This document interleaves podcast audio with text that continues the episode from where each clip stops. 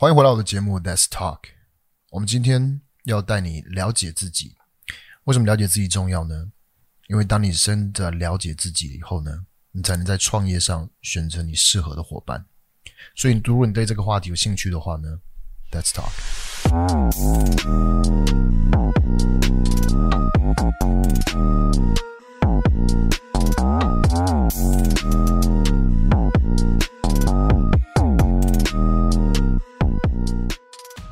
我在创业的时候，现在已经是第三年，要接近第四年了。那其实，在前面的两年半到三年，我基本上，嗯，我是有一个合伙人。那我过去这个合伙人呢，是我的呃，我前女友。那我们那个时候，其实我们的感情也差不多和这个合伙关系。一起结束了，所以首先让你知道是在创业上，合伙的角色是真的要非常慎选的。嗯，因为合伙人他不仅仅是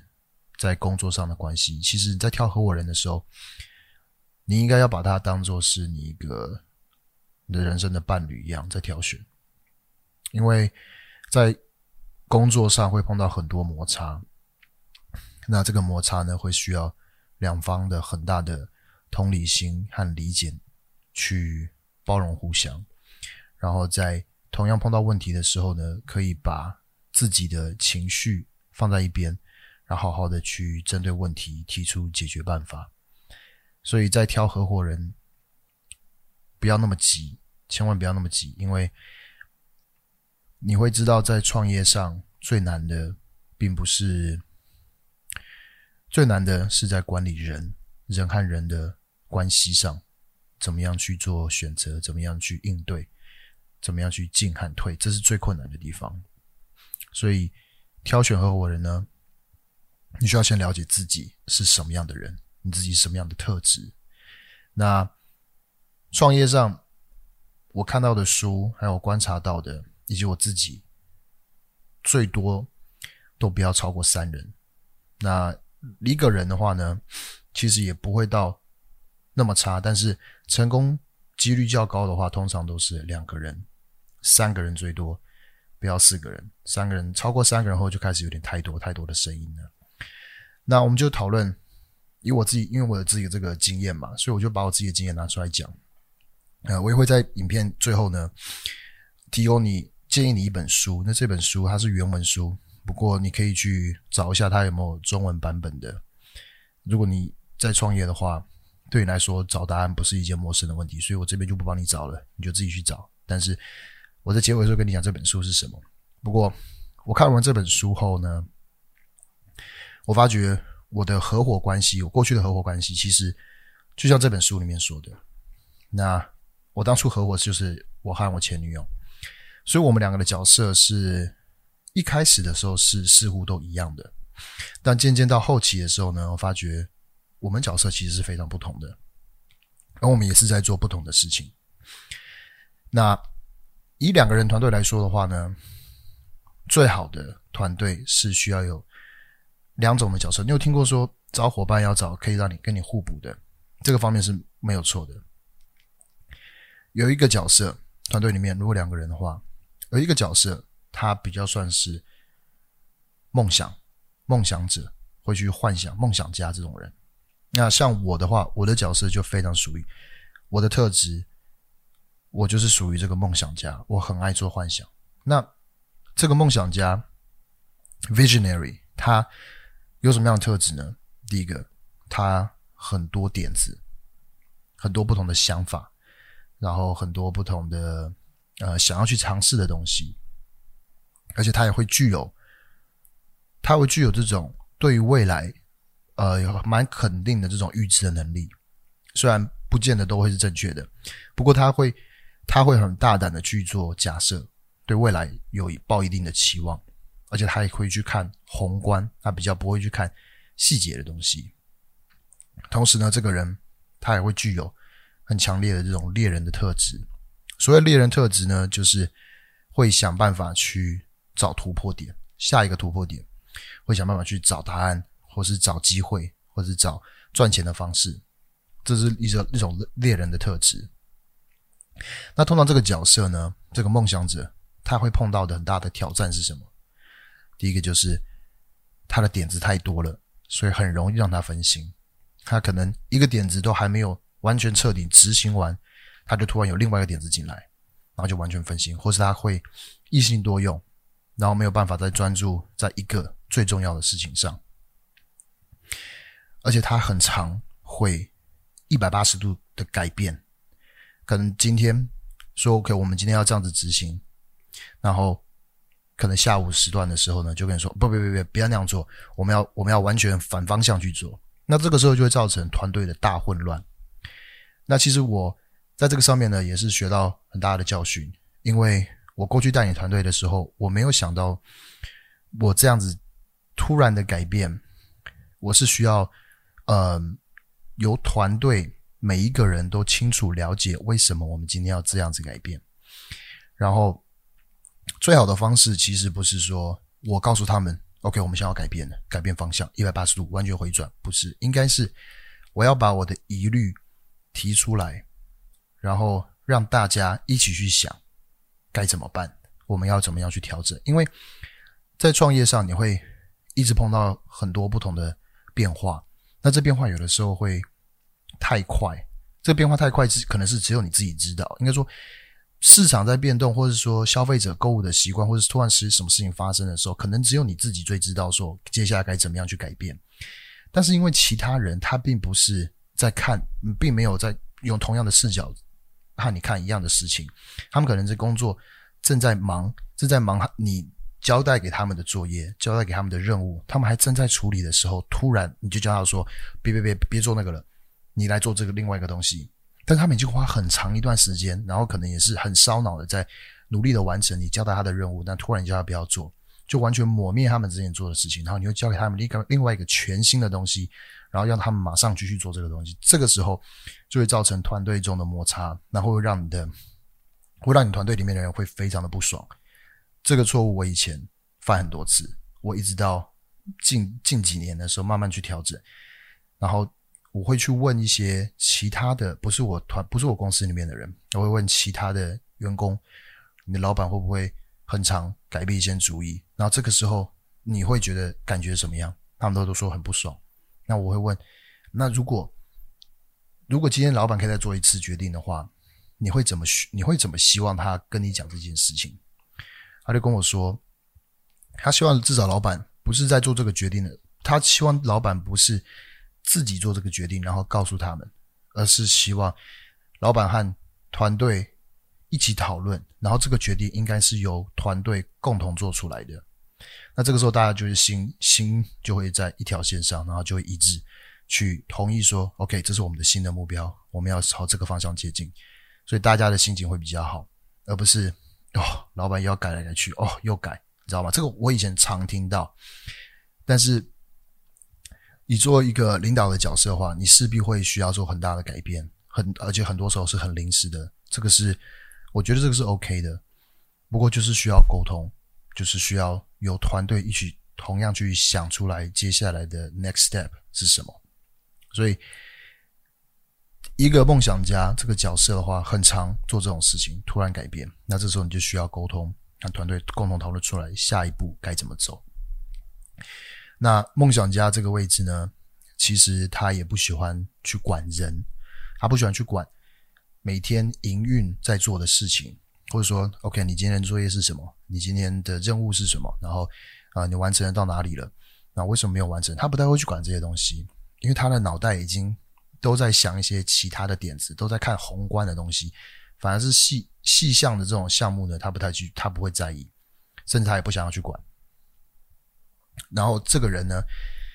因为长期单打独斗，或是长期因为有很因为自己能力的关系，可能在成长过程的时候其实是呃还算顺利的，所以他可能不太需要去寻求别人的帮助。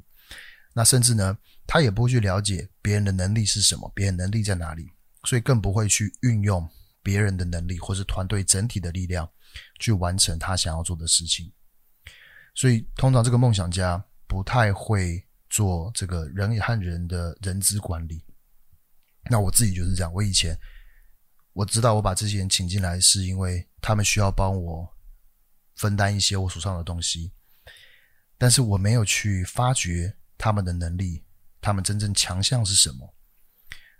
所以很多事情交给他们做，但是他们还是会把东西再丢回来给我，然后要让我决定他们下一步该怎么走。他们遇到困难的时候，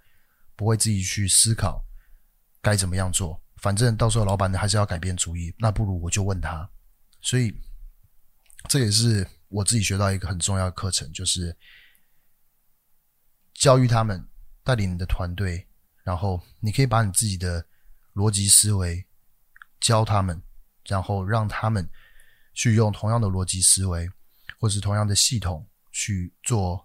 大大小小的判断和决定。然后如果真的是这个判断或决定会改变。你的公司整体的发展的话呢，那么大家可以一起讨论，然后甚至老板可能会做这个最后的批准的角色，这都是 OK 的。但是如果你是营运的人，应该说如果你是领导的话，你应该要尽量的把你的手上的事务都分担出去，发掘团队中每个人能力在哪里，然后利用他们的能力，一起共同达到你们想要的目标，这是非常重要的一件事。所以。刚刚讨论到的是梦想家，那这个团这个合伙人的关系里面还有另外一个人很重要。光是有梦想家其实是不够的，因为梦想家就是每天在那边很多不同的点子，但是没有办法很有计划的去把自己的点子整合起来，然后变成一个团队中所有人都能看得懂的一个计划，甚至把每一个角色。该做的事情都分不出来，什么时段该完成什么东西，然后如果没有完成的话该怎么办？那备用的计划是什么？这个呢会需要另外一个角色来协助这个梦想家。所以这个另外一个角色呢，这本书里面叫做他把它叫做 integrator，就是一个整合者。这个整合者呢，听的字面意思就是他就是把很多想法，然后把它整合起来。所以这个角色通常是在公司里面的一个很重要的角色，它叫做营运者。像我的团队里面的话，现在就有一个营运的角色，大公司都把它叫做 COO（Chief Operation Officer）。那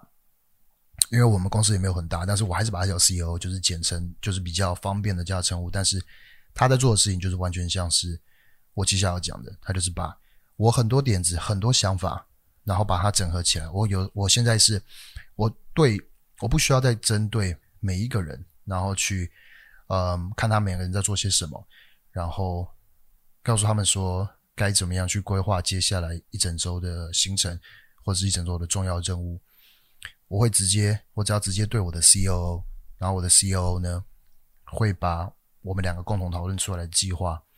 去把它执行，去交给团队底下的人执行。然后每一个人这个这个里这个月该达到些什么事情，哪些是最重要的，那会由他去做这个管理的角色。那当然，你在创业初期的时候，如果你没有这个角色的话，如果你只是自己一个人，那么你很可能是同时在做这两个角色。你可能在一直在想点子，有点子有来有点子了以后呢，然后你又开始去交代你团队的人，或是跟他们说该怎么做，所以。最好的话呢，是可以在你当有一定的资源的时候，你会公司内部去 promote 这个人，这个营运者的角色。所以说，你可以专心的做。如果你今天是梦想家的话，你就可以专心做你的梦想家的位置。然后这个营运者呢，他除了在整合企划以外呢，他也是整合各个部门的一个很很重要的沟通桥梁。我刚刚说的，他会需要。知道每一个部门在做什么，或者是该做些什么。那当每一个部门有问题的时候呢，他会从中去看发生什么事情，然后怎么样去排解。这就是跟完全跟营运有关的。那同时呢，这个整合者也会过滤掉很多梦想家的点子。这个梦想者他可能梦想家可能很多天马行空的想法，但是他到底实不实际？那这个时候。Integrator 这个整合者就会告诉他这些东西想法，我们可以先暂等暂暂停一下，因为我们目前还手上还有一个非常重要的事情，是你之前和我讨论的。那这个事情我觉得是比较迫切的，所以我们需要把这个事情完成后，我们再去来讨论你这些未来的想法。但现在最重要的事情应该是专注在这件事，所以这个角色会需要做像这样东西，所以他是会把这个梦想家拉回来的一个一个角色，把他拉回现实。因为有的时候梦想家他他爱他爱做梦，他没有办法，他因为他没有在管营运在做什么，他没有在管公司内部现在的进度或是整个的整体的工作量。但是营运这个角色需要告诉他说，我们现在没有这些资源让你去尝试这些事情。所以我们需要专注在手上的事。那这个整合者会碰到的挑战呢，是什么呢？第一个就是，这整合者因为他不是公司的脸，所以他没有人，外面没有人知道他是谁。很多大公司，你听到大公司的时候，你会知道，像是讲说我讲我讲那什么，我讲 Apple，你会想到 Steve Jobs，因为 Steve Jobs 他就是。整合，他就是一他不是他就是一个梦想家，但是他的伙伴是谁？我我知道他的脸，但我我根本我没有去记得他的名字。像是 Microsoft，他也有一个 Microsoft 的脸是谁？就是比尔盖茨嘛，Bill Gates。但是他有另外一个整合者，那这这个这个整合者基本上没有人知道他是谁。所以你如果是一个整合者的角色的话，那么你可能除非你是。对于，除非你对是对于说你你，除非你原本就已经不想要让你自己的脸或者让别人知道你是谁，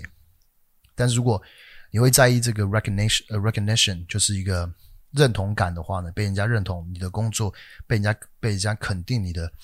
你的表现的话呢，那你可能碰到这样子的挑战，就是没有人知道你是谁，而且通常这个角色呢，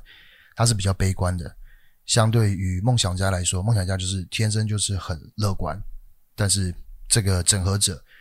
刚好就是一个比较悲观的角色，他会想很多，他不会像是梦想家一样抱那么大的希望，对于每一件事情，他会怀疑，而甚至有时候还会还会还会唱衰某些事情，所以这个角色就是像我刚刚说的，他是一个适当的力道去把梦想家把他拉回现实，但是有的时候梦想家会觉得这个。啊，这个整合，这个整合者他很烦，因为会好像是很很常在浇冷水一样，这种感觉。这个我在我和之前的合伙人共事的时候，很常有这样的感觉，就我觉得，就是为什么你没有办法去了解我现在看到的东西，或是你没有办法，为什么你一定要就是看衰这件事情，你知道吗？不过这是很重要的，因为必须要一个平衡，必须要一个 balance。不可能一个人就是一直往前冲的时候呢，没有人去顾虑到说，诶，如果你冲过头，或是你花钱花太快，那该怎么办？对不对？所以这个角色是非常重要的。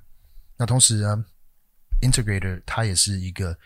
在公司里面扮演黑脸的角色，他会去会需要做很大的，像是开除别人啊，或是裁员啊，或是说嗯做一些检讨，那这些东西。必须要可能要板着脸做，那这个这个工作呢，到时候这个重担就会落在这个 integrator 上面，而且有的时候会被梦想家觉得说，你实现计划的速度实在太慢了，因为他根本就没有管，他没有再去看营运状况是什么，没有看到整体的工作量，所以很多时候这个这个 integrator 会觉得压力很大，因为自己的努力不但没有被看见。然后同时也会自己觉得很自责，知道吗？所以你要清楚了解一下自己的角色是什么，自己的特质是什么。如果你可能很爱做梦，很多很多不同的点子，